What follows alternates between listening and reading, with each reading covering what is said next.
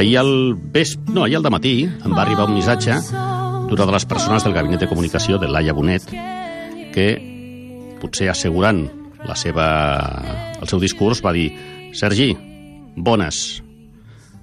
No diré qui, no cal. Respecte a l'entrevista de demà amb la Laia, avui, entenc que sobretot parlareu de temes relacionats amb l'estratègia de digitalització, bretxa digital, innovació, etc. Jo vaig estar a punt de dir-li No. parlarem de la Lliga de Béisbol. Laia Bonet, bon dia. Molt bon dia. Primera pregunta que fem als 50 als convidats. És vostè feliç? I tant, Oh, i tant, tot i que... permanentment? No, Vale. no existeix això. Ja m'encaixa. Això ens ho va dir també, sempre ho dic el Jordi Évole, que dic que no, jo no vull ser feliç. Perdona, Jordi? No, no, no vull ser feliç. Vull trobar la felicitat en moments concrets, si no la valores. Però és que, vaja, no he conegut mai a la vida ningú, no que ho digui, sinó que ho sigui, permanentment.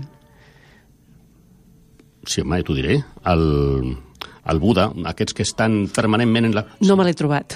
Bueno, no però existeix. trobat. O diuen que existeix. Diuen que existeix. Sí, sí. Que aquest home a l'estiu ho deu passar malament, eh? Perquè portar aquelles mantes a sobre ho deu Doncs potser malament. perd una mica de, de, de felicitat i llavors ja no ho és permanentment. Laia Bonet Rull, nascuda a Valls, Tarragona, el 2 de gener de l'any 1972. Encara tens aquest accent d'allà baix?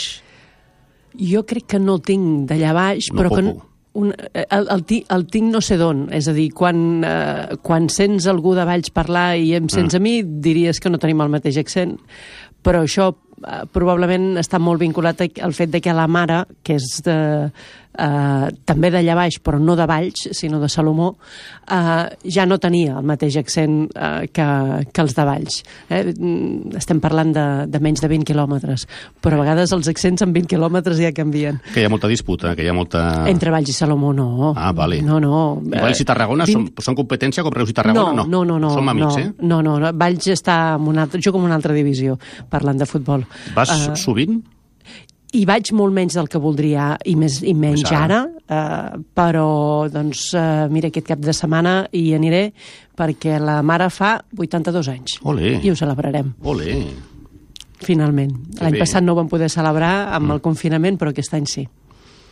Gran notícia, eh? La meva va fer 91 la setmana passada Fantàstic. i la previsió és que la seva mare morint als 106 i el seu pare morint als 98 Va per llarg. va per llarg, eh? La qual cosa vol dir que servidor, tot i les meves cosetes al cor, també apunto, eh? També apunto. Laia Bonet Rull és la tercera tinent d'alcaldia de l'Ajuntament de Barcelona. Què fa una tercera tinent d'alcalde? El dia a dia. Per exemple, avui, després dels 50, quina és la teva agenda? Si es pot dir. Uh. Sí, i, i, i, i Mira el mòbil. I l'he de, i de, i de revisar perquè sé algunes coses però, però no les sé totes. Agafa Avui, per exemple, acabaré el dia um, uh, amb un sopar, el primer sopar des de l'obertura de, de, Uh. de la restauració, amb el cònsul uh, francès a Barcelona i uh, amb l'Ivan uh, Bourgnon, que és... Uh, és, el, uh, és un personatge molt conegut en l'àmbit de la neteja de mars. Eh? Mm? És, és el, el, el, la primera figura de moixer dels sea cleaners, que es diuen, no? Sí. Uh, de plàstics, etc. Doncs acabaré el dia amb això. Uh, és el primer sopar des del confinament uh, amb, uh, i la veritat és que em fa il·lusió per, per conèixer el projecte de prop.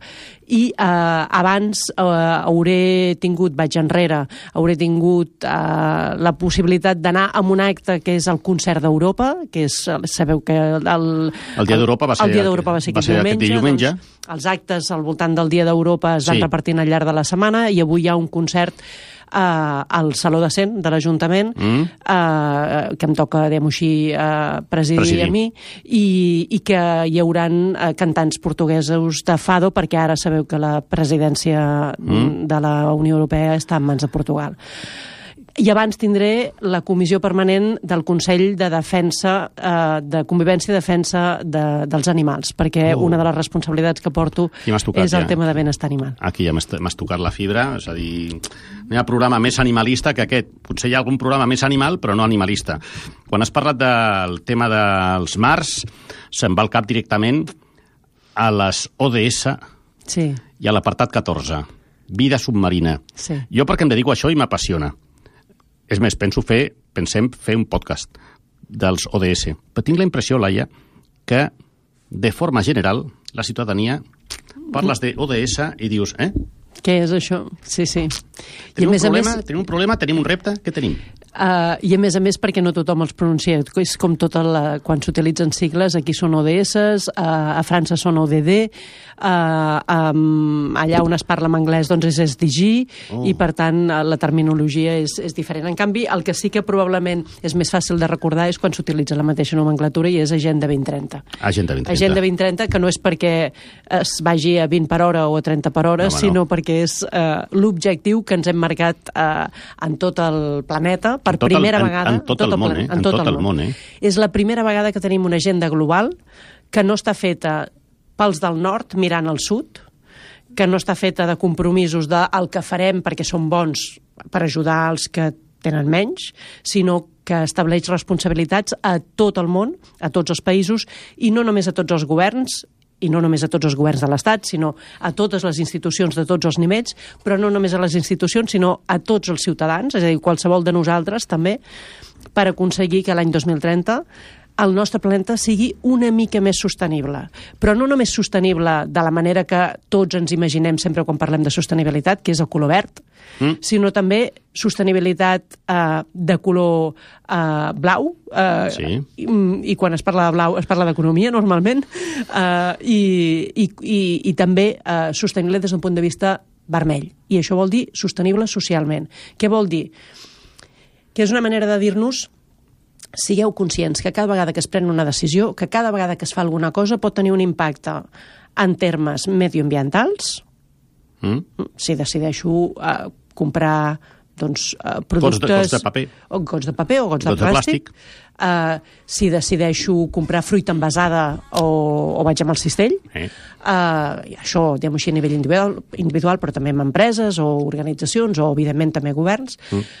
Però també té un impacte en termes socials, que és eh, com afecta la tria que jo faig en termes de generació de més desigualtats, perquè estic justament, per exemple, potenciant um, un producte que ve de països més rics o de països uh, més pobres, o, o senzillament perquè, per exemple, per um, aconseguir que hi hagi una millor... Um, un, una millor atmosfera a la nostra ciutat, Sí. doncs eh, prohibim d'avui a demà um, utilitzar els Gasoil. cotxes, els cotxes amb, amb gasoil, Sí. però resulta que el gasoil és utilitzat sobretot en un determinat segment de població i, per tant, fantàstic, tindràs millor aire, però resulta que tindràs una part de la ciutat que no es podrà moure de casa i que potser no podrà ni treballar. Uh, i, I després l'altra és la perspectiva de dir, i tingues en compte que tot això també s'ha d'aguantar des d'un punt de vista econòmic. Poden ser mesures fantàstiques des d'un punt de vista medioambiental o fins i tot des d'un punt de vista social, de lluita contra les desigualtats, però tens recursos per aguantar-les en el temps. Sí. Per tant, són sostenibles econòmicament i és la primera vegada que ens diem tots plegats alerta perquè totes les decisions tenen tres cares. I o les considerem totes tres o ens estarem enganyant perquè avançarem en una però retrocedirem en l'altra. No? Això és una decisió que pren bueno, no sé si la ONU, prenen tots Sí. els països del món, el, 193 el països. 25 de setembre, 25 de setembre de l'any 2015, Exacte. alguns o molts d'aquests països o representants d'aquests països ja no hi són, però això és un sí o sí, és a dir, mani qui mani, sigui del color que sigui, s'ha d'arribar a aquest objectiu. Aleshores, eh, nosaltres que habitualment estem al dia a dia, més o menys, de la comunicació, i estem molt a dins d'aquest... De... A mi m'apassiona aquest terme. Eh, no sé si... Aquí davant tenim una, una botiga que es diu Format Digital, Sí.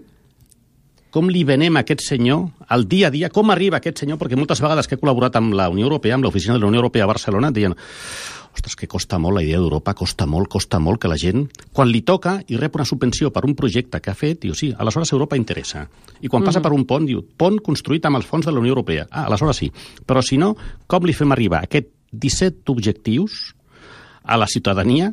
Per dir, escolta, que va, total, por un casco de vidrio no passa nada. Sí. Sí. Com, com, com, és feina de tots, però... És, fe, és feina de tots, és evident, però això no cau eh, mm, del cel gratuïtament, Sí. sí. en el sentit de que si no eh, s'intenta fer pedagogia, si no Sí. s'intenta fer arribar el missatge, el missatge no, no arribarà. I sobretot, no és, no és important que no arribi el missatge, és important que arribi el missatge, sobretot perquè si no arriba el missatge no, no canviaran les actituds. Eh? I al, al final el que hi ha al darrere de l'Agenda 2030 és una alerta perquè tots pagats canviem la nostra actitud respecte al planeta. I quan dic el planeta no vull dir només l'obert, vull dir també la gent que hi viu. Vale. I, per tant, eh, vol dir, si volem que cada vegada el planeta sigui eh, més... Eh, um, Dispare. si anava a dir eh, més digerible en termes de, Sí. de desigualtats, i Sí. això vol dir que lluitem contra les desigualtats, si, si volem això, o fem alguna cosa, o si simplement reproduïm el que hem fet en el passat, mm, cada vegada hi haurà més desigualtats. Senzillament perquè cada vegada hi ha més impactes i els impactes necessiten eh, contramesures. No? Llavors, com ho hem de fer? El que hem fet d'entrada a l'Ajuntament és dir som conscients que tenim una agenda 2030 amb 17 objectius de desenvolupament sostenible, l'últim dels quals ens diu eh, això ho hem de fer entre tots, eh? que és eh, el que es diu aliança pels objectius. No? Bé, aliança vol dir tots ens hem d'aliar per aconseguir-ho, i vol dir cadascun de nosaltres també. Eh? Sí. Per tant, reflexiona què pots canviar. Però, vaja, com arriba aquest missatge? Doncs aquesta, aquesta definició, que és una definició necessàriament molt àmplia de Mm. cada un dels 17 objectius, Sí. perquè quan tu hi poses 193 països és evident que no pots... Són tots, eh? Són tots. Vale. No, és que soc, no, no, no. soc Madagascar i no, no m'interessa. No, no hi són tots. No hi són No hi tots. són Hi, ha, tots? hi ha alguns països que no, no han signat, però, Ah. però és, eh, realment és, és, és uh, testimonial gairebé. Uh, per tant, és la primera vegada, per això podem dir que hi ha una agenda per tot el planeta, Sí. per tot el món. Però, evidentment, la definició d'aquests objectius, per exemple, el 4, educació de qualitat. Mm. Molt bé, fantàstic. Doncs ens comprometem a tenir el 2030 una educació de qualitat. Bé, què vol dir això? No? Què s'ha fet per part de l'Agenda 2030 i, per tant, de, de Nacions Unides? El que es va fer és no només definir aquests 17 objectius, eh, doncs, entre els quals hi haurà molts que reconeixerem perfectament, doncs, la, la vida submarina, que vol dir sí, sí, preservació sí, sí. de la vida submarina, o la igualtat de gènere, o la igualtat sí, d'oportunitats, sí, sí, sí, o sí. la lluita contra la fam... Sí. Va, eh, val. Però, i això exactament què vol dir? Doncs cada un d'aquests objectius s'ha definit amb diverses fites concretes. Eh? Sí. Per tant, està concretat més enllà d'aquests 17 objectius amb 169 fites en total. Però alhora, les 169 fites també són massa genèriques per significar un compromís concret Mm? per tu mateix, Sí. com, a, com a persona, o per una institució. No? Per tant, què hem fet? Aterrar aquesta Agenda 2030 a nivell de Barcelona. I, per tant, ens hem dit, molt bé, per seguir amb l'exemple, uh, quan ens diu uh, educació de qualitat, Sí. i dins d'educació de qualitat hi ha una fita que ens diu eh, que tots els infants quan arribin a l'educació obligatòria han d'arribar-hi amb igualtat d'oportunitats, què ens imaginem que vol dir això? Exacte. Què hem de fer per aconseguir això? No? I aquí hi han diverses sortides. Ens podem imaginar doncs, una plaça d'escola bressol per tots els infants d'aquesta franja 03 a Barcelona. Ens la podem imaginar una, tots eh, una plaça Sí. per cada, per Sí, cada sí, sí. infant amb escola bressol pública. Sí, sí, clar. Ens ho podem imaginar en general amb qualsevol tipus d'escola bressol. Ens ho podem imaginar amb escoles bressol o bé amb altres fórmules eh? de, que puguin existir, diguem-ho així, d'acompanyament dels primers 3 anys, Sí. però amb formats diferents al d'escola bressol. Ens podem imaginar moltes coses, però hem de dir què volem. Perquè el que volem ho haurem d'intentar aconseguir des del propi Ajuntament, Sí. però també des de tots els actors que poden contribuir a fer aquella realitat. Doncs el que hem fet és aquest aterratge. Per exemple, hi ha una fita concreta que ens diu cada habitant, a l'Agenda 2030, eh? Sí. cada, cada persona ha de disposar d'un euro- eh, dòlar 25 al dia. Això és la lluita contra la pobresa. Eh? Arribem? Què, Bueno, aquí què fem amb un dòlar 25 Sí, al dia a ja, ja. Barcelona? Què volem dir? Que no hi haurà pobresa amb un dòlar 25 al dia? Home, Com vius amb un dòlar 25 a Barcelona al dia? Que és menys d'un euro 25 sí. no? Uh, I llavors el que vam dir és aquesta referència a Barcelona no et serveix, A Tambuctú igual sí, igual. efectivament. Igual. Per tant, com que bona part de les fites no estaven quantificades, el que Sí. hem fet és buscar una traducció a Barcelona mm. que no fos, potser, la senzilla equivalència de fer quan és un dòlar 25, Sí, doncs, sí, sí, bueno, sí. Barcelona és Sí, sí, sí. mm, tants euros. No.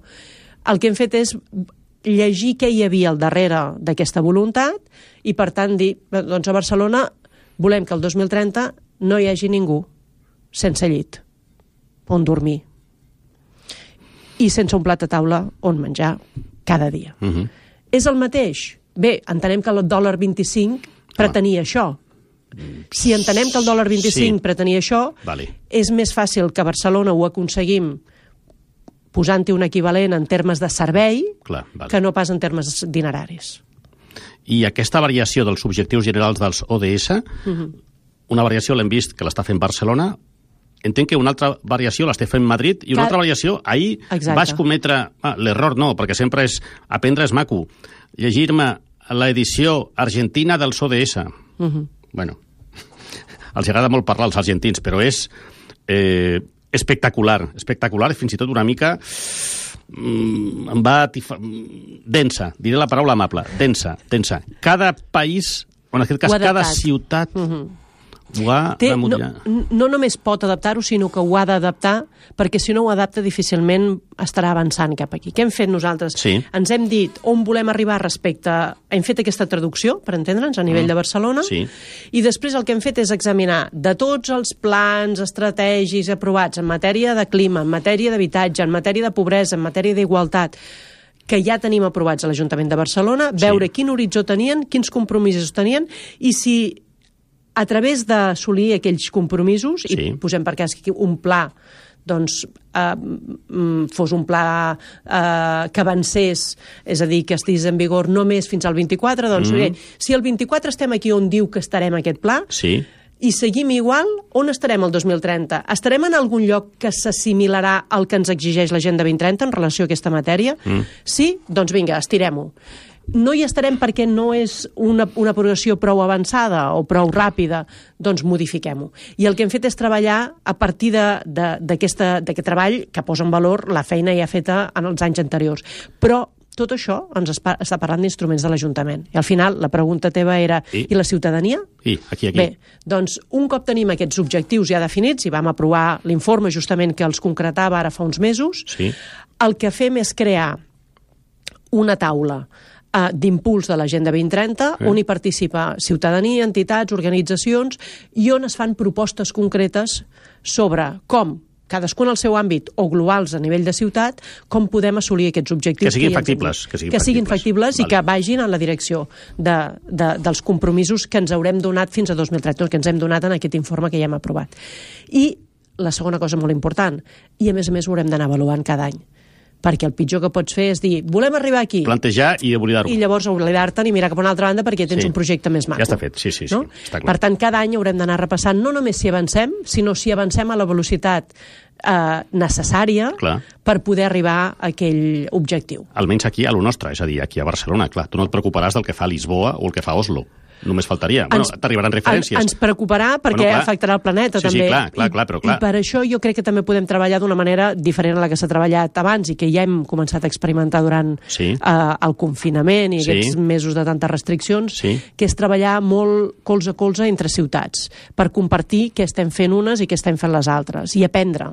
M'ha de- dit un regidor de l'Ajuntament de Lima que estan fent això. Ostres, i si ho adaptem? Va per Exacte, aquí, exacte. eh? Perquè ara tot és molt fàcil i molt proper. Bueno, eh, hi ha Ara. pantalles, abans hi havia avions, i bueno, les pantalles... Titular, titular, eh? Ja comencem amb el primer titular. Hi ha pantalles i hi, havia avi... hi ha avions encara. No, sobretot Però per igual- relacionar-nos entre ciutats. És que Clar, abans clar, clar, clar. allà on no anaves no, par no, no hi parlaves, no Sí, sí, sí, interactuaves. clar. Sí, sí. I de sobte ens n'hem adonat que potser per una reunió de 4 hores. No, no cal agafar un avió, hotel, Eh? reserves, clar, clar, clar. I gratis. Com ens agrada la paraula gratis? Bueno, la... gratis no hi ha res, però Bueno, perquè les pantalles també costen, però, Bueno, però, sí, però sí. molt més Sí, econòmic sí, sí, va, sí. i amb molt menys impacte que agafar un avió.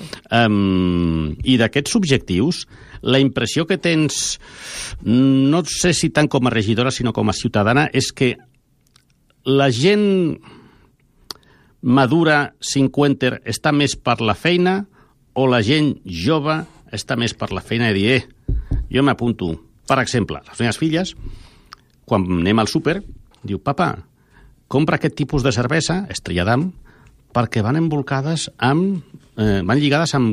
Amb paper. Cartró, Sí, paper sí, cartró. sí.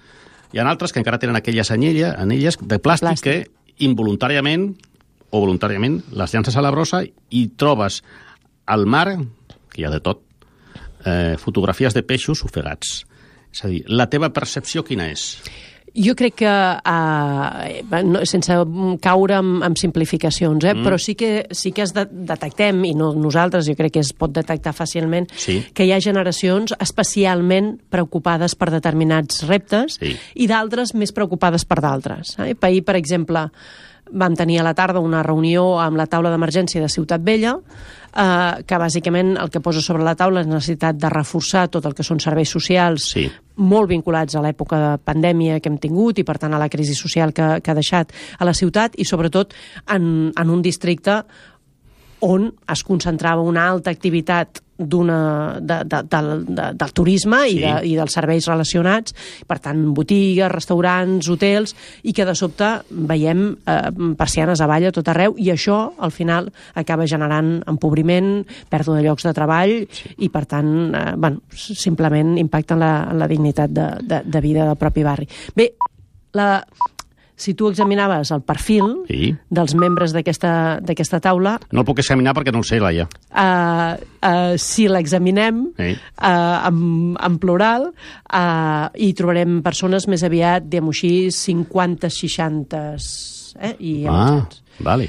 Uh, temes socials, trobem més aviat gent més gran. Uh, temes medioambientals, gent més jove. Mm, és un problema? No, és natural que sigui així, segur. Mm. Uh, també respon molt a preocupacions, uh, diguem així, que ja venien en termes de voluntariat, etc. És una sort que algú es comenci a preocupar pel medi ambient i és una sort que siguin els més joves perquè, mm, uh, d'alguna manera, com mm. explicaves tu mateix, Sí, sí. poden ajudar a que els seus pares aprenguin. Uh, I sovint, per exemple, ens adonem que alguns dels problemes mediambientals de primera, de primera línia que hem tingut, per exemple, tot el tema de residus, ha entrat gràcies a fer molta pedagogia a través de les escoles i que al final eren els nens els que portaven a, Sí. l'ensenyament a casa, no? i els hi deien als pares com havien de separar les, les escombraries. No? I potser si haguéssim fet només una campanya dirigida als pares, doncs hauria costat més. No? Ho haurem de tenir en compte també a l'hora de fer campanya, diguem així, pedagògica, perquè Sí. entrin aquests missatges i acabin d'alguna manera empapant a tota la societat. Aquest programa, que avui emet la seva missió 364, ha tingut uns quants convidats, uns quants, per exemple, eh, eh, Ingrid Sicilia, Salvador Alemany, Lucrecia, Manel Fuentes, eh, Fermí Puig, Juan Carlos Ortega, Sònia Mulero, que és, Mulero, que és la directora de la Fundació Banc Sabadell, Peyu, el, el cap de govern d'Andorra, Xavier Espot, uns quants, hi ha molts d'aquests, molts barcelonins, Quim Masferrer, eh, Lorena Franco, eh, els hi pregunto sobre Barcelona. No m'apassiona el centralisme, perquè al final gent de Ràdio Estel que estigui ara a Valls o Andorra escoltant aquesta entrevista dirà, bueno, i jo què? Bé, ragem molt de Madrid quan fa això a un informatiu i fem el mateix des de Barcelona. I la percepció que tinc arran de les respostes sobre t'agrada Barcelona, un bon percentatge, si no totes, Laia, és... Destaco algunes respostes. Un escriptor que ens va dir a Barcelona li cal una perruquera. Hi ha certa enyorança d'aquella Barcelona del 92. Tu veus viable i factible aquest retorn? Clar que la, classe, la, la, la, la política també marca molt i el, són coses difícilment comparables, no? Però la Barcelona, aquella preolímpica i olímpica, seria un objectiu de ciutat que a tu t'agradés com a una part del responsable del consistori?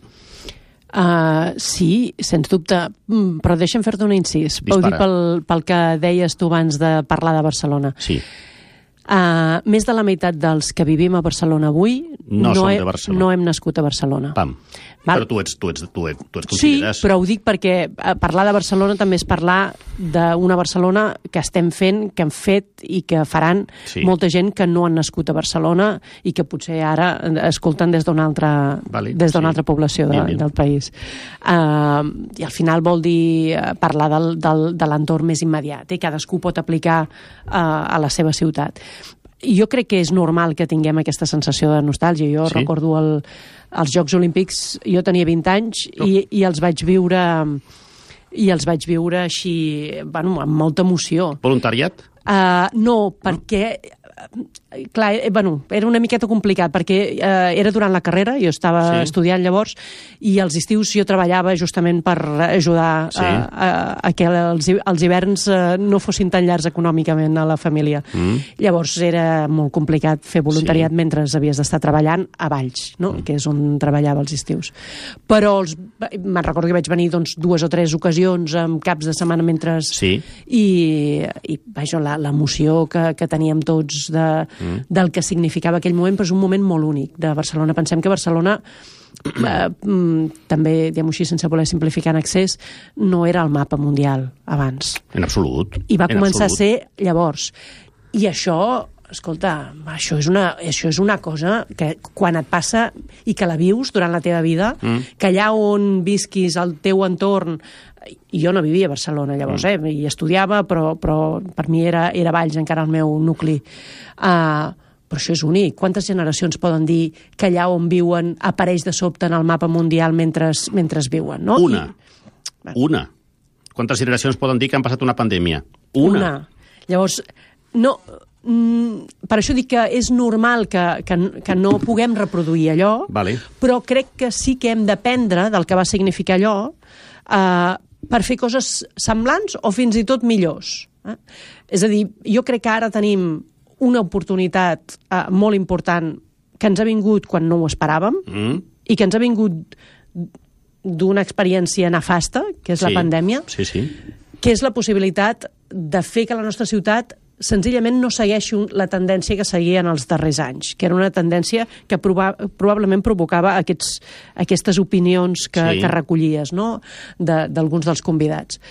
Um, senzillament és una ciutat que s'ha posat en el mapa, ha potenciat molt una, uns determinats sectors, i el sector del turisme és molt important, Sí. i el volem, important Sí. a la nostra ciutat, Sí. però l'hem d'acompanyar. L'hem d'acompanyar, diguem així, en el què és i en el com és, com està ubicat a la nostra ciutat. I el que sabem ara, i segurament s'hauria d'haver començat a treballar ja abans perquè no arribés on ha arribat, és que no pot estar concentrat amb tanta concentració en, una, en, una, en un espai de la ciutat. No pot tenir l'impacte quan de sobte es, es volatilitza, Sí. no pot tenir l'impacte que, que ens ha tingut. Hem de ser més resilients, hem de ser més forts, hem d'estar més preparats per adaptar-nos quan les circumstàncies ens canvien. I no vull ser pessimista, mm. però això que ens ha passat, que no preveiem, si alguna lliçó n'hem de treure, és que pot tornar a passar. I, per tant, que la propera ens agafi una miqueta més ben preparats. Vale. Uh, I això vol dir, probablement, que l'economia de la ciutat ha de ser diversa, ha d'estar una mica més diversificada. Alguns sectors que hi estan, que hi estan mm. presents i que són im- importants, la tecnologia, la innovació, eh, el sector eh, mm, biomèdic, eh, eh, hi ha de tenir eh, no només el paper que té ara, Sí. sinó que volem que en tingui més. Sí. I això també vol dir que llavors no només atraurem talent perquè Barcelona s'hi viu bé, perquè tenim sol, perquè tenim bon clima, perquè tenim unes platges, eh, perquè tenim una ciutat mm, que comparada amb altres ciutats del centre i nord d'Europa, doncs la qualitat de vida és bona, Sí. eh, sinó perquè som capaços de traure talent per projectes que s'instal·len a la pròpia ciutat que la gent no només hi vol venir a passar uns dies, sinó que es vol instal·lar i es vol instal·lar amb la motxilla plena de projectes que ajuden a crear talent, a traure talent i a retenir el talent d'aquí, Sí. que si no d'altra manera són joves que es formen aquí i al final eh, fan la maleta i se'n van a, a, a, a implementar aquells coneixements que han adquirit aquí amb altres ciutats que s'aniran enriquint en termes de talent de creativitat mm. i que nosaltres haurem perdut. I, en canvi, haurem fet la inversió com a país i com a ciutat per la seva formació.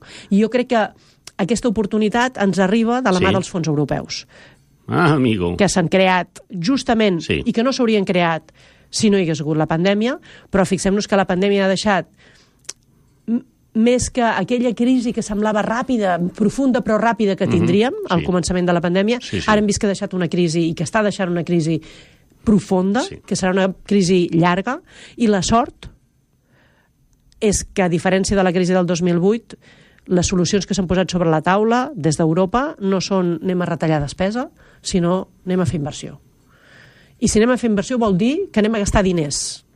I si anem a gastar diners, home, gastem-los en coses que no siguin pedra per pedra, sinó que ajudin a transformar aquesta societat perquè la propera embestida l'entomem millor. M'ho estàs posant en safata de plata perquè recentment vaig parlar amb Núria Marín, aquest mateix programa, a l'altra cadira, a la cadira de la meva esquerra, eh, com l'alcaldessa d'Hospitalet, que estava interessadíssima en muntar un hub de coneixement sobre ciències biomèdiques. Allà a la, a la Gran Via, on passaves fa anys amb el cotxe i feia pudor per la Terlenca, i està tan convençuda de que aquest projecte que s'ha d'invertir acabarà traient gent de la biomedicina clúster, era la paraula. Que hi ha aquestes terminologies noves que hi ha vegades que jo no les entenc. Cluster hub, un aquestes clúster, coses. hub, un hub, que sembla que si tens una sabateria no tens negoci. No, no. He posat una sabateria, he posat un, un hub de sabates. Doncs estava tan convençuda i t'ho explicava d'una forma tan apassionada que és que no pots no creure-te-la, en aquest cas. Eh, I jo crec que bueno, l'Hospitalet ha fet una aposta importantíssima en aquest sentit. Hombre. Eh, I jo crec que, que, que és per treure's el barret, eh, no té res a veure. Vaja, jo, jo vaig estudiar eh, la carrera en un pis compartit, com tants altres estudiants que veníem de fora, mm. mm, i el, vaig estudiar a Pobilla Cases, en un pis compartit a Pobilla Cases. I Sí. jo no té res a veure aquell hospitalet de, de, dels primers anys de, dels 90, no? de 90-94, és quan hi vaig ser. És que des de l'any 2000 Hospitalet no tenia hotels. I clar, quan tu veus el canvi, el Sí. canvi, novament, no t'ha caigut del cel. L'has anat a buscar, l'has perseguit. I això és el que també, eh, fins i tot des d'una situació molt més enfortida mm. i molt més eh, privilegiada, Sí. ha de fer Barcelona, està fent Barcelona, però ha de fer Barcelona en tots els seus sectors. A Barcelona tenim un magnífic ecosistema d'innovació que ha sabut existir sovint, malgrat eh, mm, les pujades i baixades en termes de suport Sí. eh, institucional que hi ha hagut aquesta, aquesta realitat. Bé, doncs, si això existeix, si aquest ecosistema, si aquestes empreses eh, eh, que aposten per la innovació, eh, mm, si, si els centres de recerca, si les universitats han sabut crear programes que atrauen eh, talent i, i que són bueno, un referent Sí. eh, per moltes altres universitats, per moltes de centres de recerca, de recerca per moltes altres ciutats, Sí. si ho hem sabut fer, ostres, què hauríem fet amb més eines? Què hauríem fet No amb més mai, suport? no ho sabrem mai. Bueno, in- intentem-ho intentem més que analitzar en passat, in intentem-ho projectar, no? I, I per això l'altre dia vam, vam, vam poder presentar en el marc d'unes jornades que es deien REACT, no? Novament una parauleta d'aquestes Sí. reactivació, Sostenible, no? sostenible, sostenible. Ara posis el plat que posis, queda bé, sostenible. No, Però no React, conec... React vol React dir també. reactivació, no? Doncs reactivació no de l'economia. cap mesura que sigui insostenible. Tot queda bé si posa sostenible de cognom. El, és veritat, i aquesta, eh, ara faig un parèntesis, um, aquest és el, aquest, aquesta és la responsabilitat que tenim entre tots. Exigir també mm. uh, i ser molt controladors de que qui utilitza aquesta paraula ho és en realitat i no fa discurs Vale. buit de realitats al darrere. Eh? I això també haurem de, de saber Sí. uh, supervisar com a ciutadans, eh? és a dir, Vale. el, el funció de control, la funció de control que té qualsevol ciutadà sobre les institucions Sí. i sobre les empreses, Sí. sobre, en definitiva, el, el seu entorn, bueno, doncs també haurem d'exigir coherència en aquest sentit. Torno allà on estàvem. Sí. Vam fer mm, fa tres o quatre setmanes una jornada a Barcelona que vam organitzar des de l'Ajuntament de Barcelona sobre la necessitat de reactivar la ciutat. Vale. I vam aprofitar per presentar, no només per fer reflexió i convidar molta gent de fora, va ser la primera possibilitat que vam tenir de reunir-nos algunes persones presencial, Mm. i començar presencialment i, i començar a Quines veure'ns ganes, les quines cares. ganes no? tenim tots. I, i, i amb molta gent connectada també en pantalla, eh? Sí, sí, però, sí, però van anar molt bé i van fer reflexió sobre com entomar aquest repensem la ciutat per, Mm. per aconseguir Sí. eh, que, que, que no morim d'èxit, sinó Vale. que, que, que a partir de les fortaleses que encara tenim siguem capaços de fer una ciutat encara més resilient i més forta i més atractiva Sí. i més capaç de retenir el talent que, que tenim perquè no se'ns en vagi i de traure'l de fora Sí. i van presentar alguns projectes, a més a més. I un dels projectes que van presentar... Eh, I torno... Ai, ara riu, i torno, fa una pausa i somriu. I, tor Perquè s'acosta una paraula d'aquelles maques. Efectivament, Barcelona Innovation Coast. És a dir, un districte d'innovació a Barcelona. Aprofitant... Per què hem utilitzat la paraula coast? Perquè la ubicació geogràfica de Barcelona és un gran atractiu Sí. per molta gent. Per Sí, tant, sí. ho hem posat en valor. Això és un litoral d'innovació, no? El litoral d'innovació, que, que seria una paraula molt més comprensible, Sí. probablement, o una expressió més comprensible per aquí, però el que volem és que sigui també capaç de traure i de que sigui intel·ligible a nivell internacional. Bé, doncs això són eines. El Sí. que hem fet és presentar una sèrie d'eines per finançar projectes que siguin innovadors eh, i que arrelin a Barcelona o projectes que s'estan ideant des d'aquí perquè deixin de buscar en altres ciutats on instal·lar-se i es Mm. quedin aquí. I al final això vol dir també donar oportunitats a molta gent que ara viu a la ciutat i que s'ha quedat sense feina Sí. perquè treballava en el sector serveis Mhm. i les persianes han baixat i no sabem quantes n'obriran eh, que puguin reubicar-se. I per això cal formació. Cal formació, sobretot en l'àmbit digital. I això passa també pel clúster aquest de sabates del que parlaves, Sí, que pugui passar a mm, no dependre només del veí que li entra a, Comprar. a comprar Sí. a través de la porta, sinó de la porta digital. I, per tant, també hem elaborat programes de capacitació digital per petits comerços de la ciutat que I, i avui arriben, són... Laia, arriben aquests programes, Estan- arriben, ara- quan, ara- quan, ara quan parlem estem- sí, sí. d'estratègia de digitalització, bretxa, bretxa digital, eh, Sí. un problema de dicció, perdó, bretxa digital, clar, eh, sabates Pepe, Mm, com vas a parlar de bretxa digital? Eh, Escolti, si, si se'n van començat. al, al Primark a comprar unes sabates de 3 euros... Bueno, però si som capaços de crear un espai on eh, qualsevol de nosaltres, en lloc d'entrar, per entendre'ns, eh, per dir un nom qualsevol, Normal. Amazon. Vale. Sí, sí, estava- eh, en lloc d'entrar allà i fer-te portar unes sabates que et vindran, vés a saber d'on, Sí. resulta que tens un espai, una plataforma on hi han presents tots els comerços de la ciutat, o tots els comerços que volen ser-hi, i que resulta que tu hi pots entrar i dir vull unes sabates, i pots dir vull unes sabates dels eh, calçats Pepe. Pepe, dels calçats Pepe... M'estàs dient que l'Ajuntament està pensant en una mena de... Sí, Va, sí. parlem, parlem en idioma cristià, um, ja que estem a Radio Estel, eh, unes sabates que a través d'una aplicació de l'Ajuntament pugui dir jo vull comprar al barri de Sants però no em puc moure perquè Exacte, haig d'agafar una exacte. feina, doncs sabateria diu, Pepe, 6 anys. Tu pots dir, vull anar a comprar euros. les sabates aquestes de la sabateria Pepe, o pots dir, vull unes sabates d'aquest estil, però les vull comprar a Barcelona. On les tenen?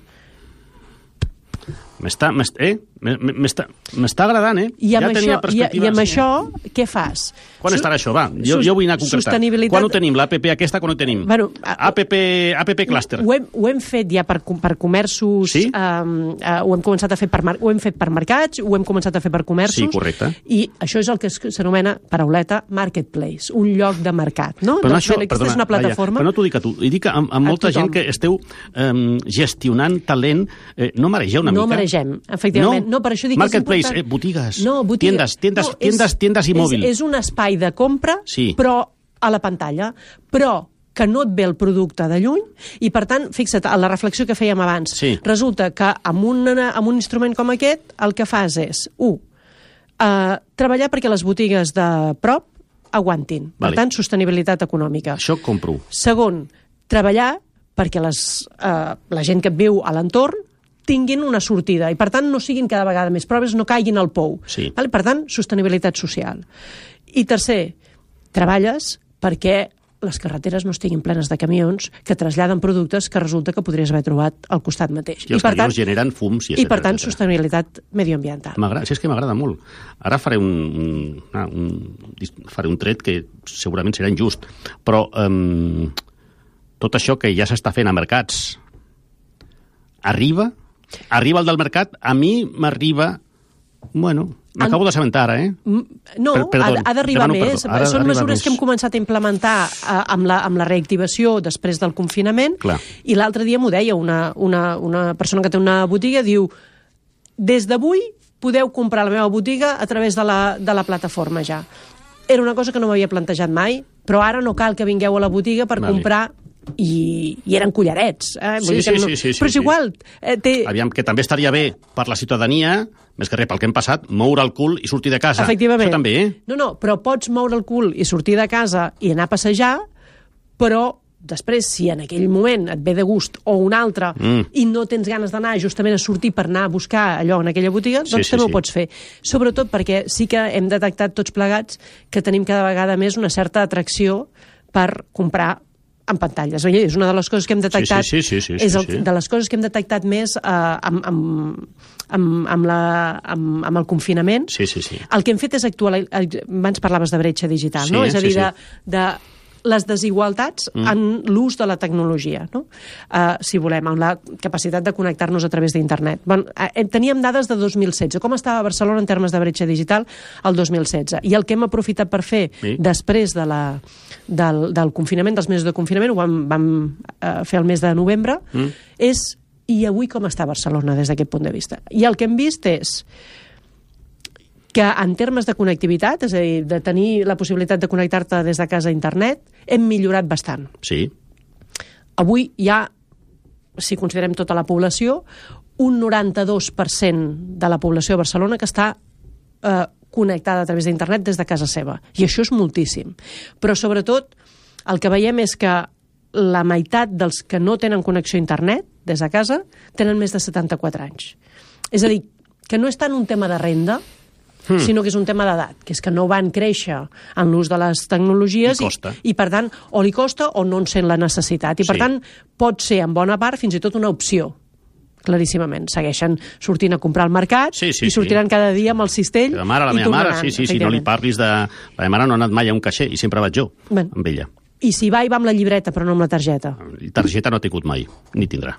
Uh, doncs hi ha, hi ha una immensa uh, majoria dels que no estan connectats que és per una qüestió d'edat.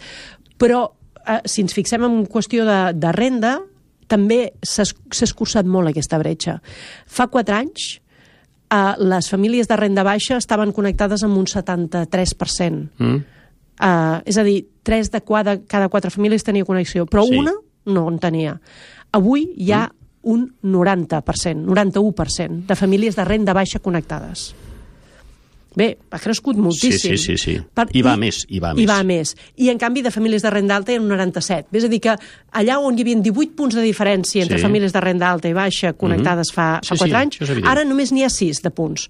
Bé, això ha canviat molt, però el que volíem era també tenir no només una imatge de la bretxa digital en termes de si tens connexió a internet o no, sinó dels altres factors que influeixen en la bretxa digital i que sovint s'estudien menys. És, tens aparells? Perquè tu pots tenir la connexió d'internet a casa, però no tenir aparells per connectar-te. Sí. I, I tercer element, i tens coneixements per utilitzar-ho? I aquesta és la clau. Sí. Aquesta hem vist que és la clau. Què hem vist, sorprenentment? Com deia, més connectivitat de la que hi havia fa 4 anys. Mm -hmm. Dos, dispositius ostres, han crescut molt. Hi ha una Sí. mitjana de 4,7 dispositius, aparells, Per casa? família Per amb família. renda baixa. 4,7. Bueno. I 6 amb renda alta. És a dir, la diferència és poca entre renda baixa i renda alta en termes de, de quants.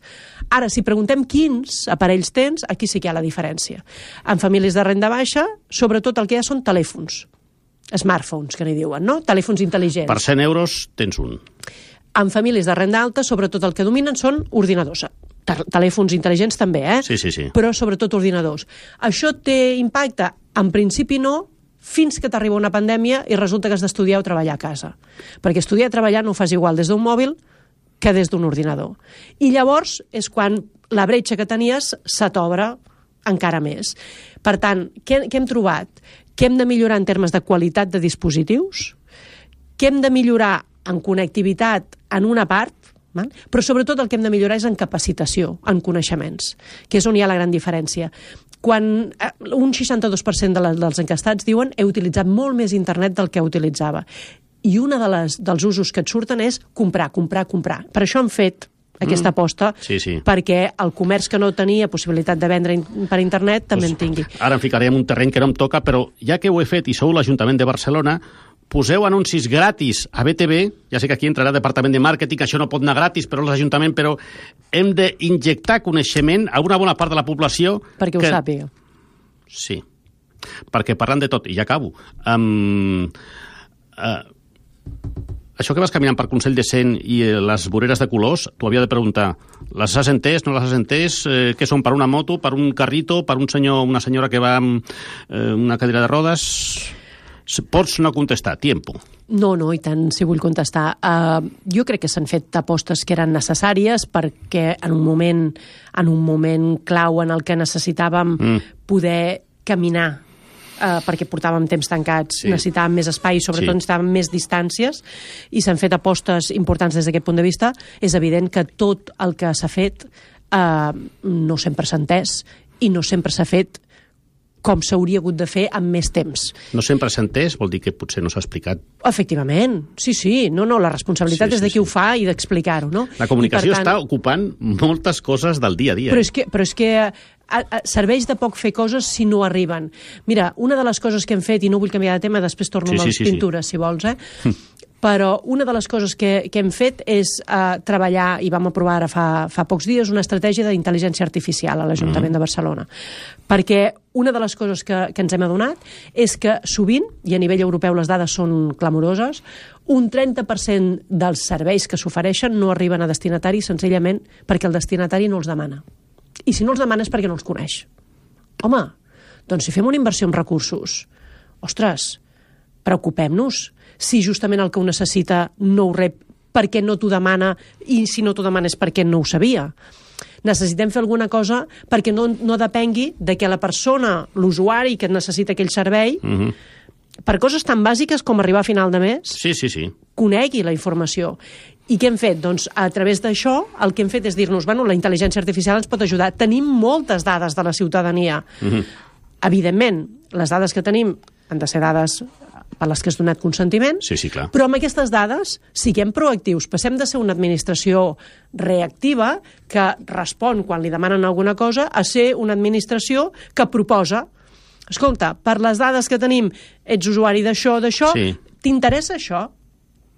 Clar, I aquesta actitud és és un canvi de cultura... Clar, clar. Quan arribo a casa, eh, obro la bústia i veig una carta de l'alcaldessa de Colau amb unes llàmines amb les fruites de temporada extraordinària que vaig posar al meu Instagram. Ole tu, Colau, ole tu. Va venir que vindria al desembre, però estem al maig i això ja s'acaba. No? Però, ostres, amb la carta de les plantes i l'imant que poso a la nevera, posa més coses. Més informació. Cal, cal, cal fer més... Eh. Uh, Uh, més, uh, més campanyes d'informació, no, no en tinc cap mena de dubte, mm. i, i, i amb el que comentaves d'això que es diu urbanisme tàctic, a mi no m'agrada gens la urbanisme paraula. tàctic?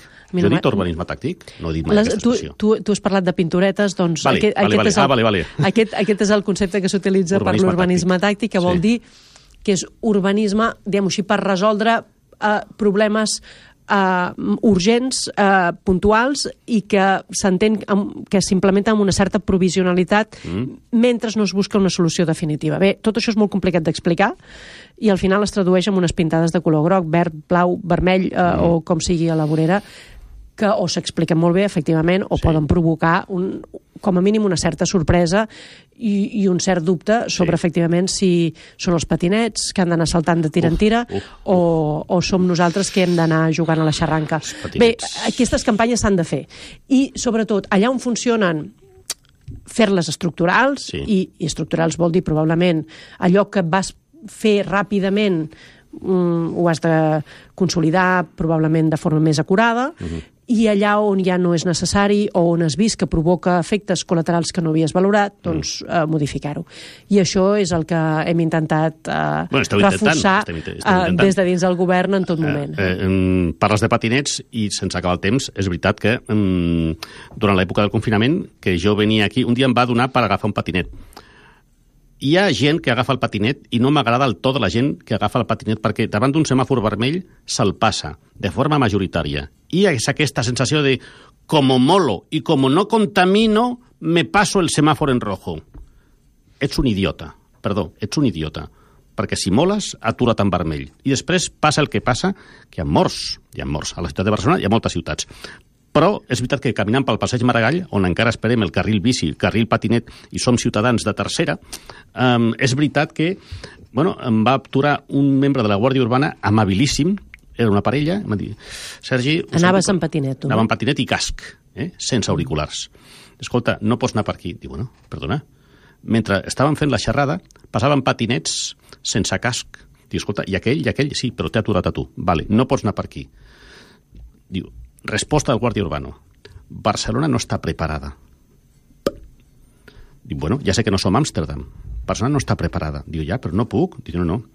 Has d'agafar el metro. On vas? A Sants. Agafa el metro amb el patinet, ves a Sants, i de Sants sí que vaig venir aquí, aquests 300 metres, des de Sants Estació a Radio Estel. Potser ens ha faltat informació per dir si no hi ha carril bici, evidentment no puc anar. Evidentment. Però em vaig sentir molt poca, molt poca, molt poca cosa.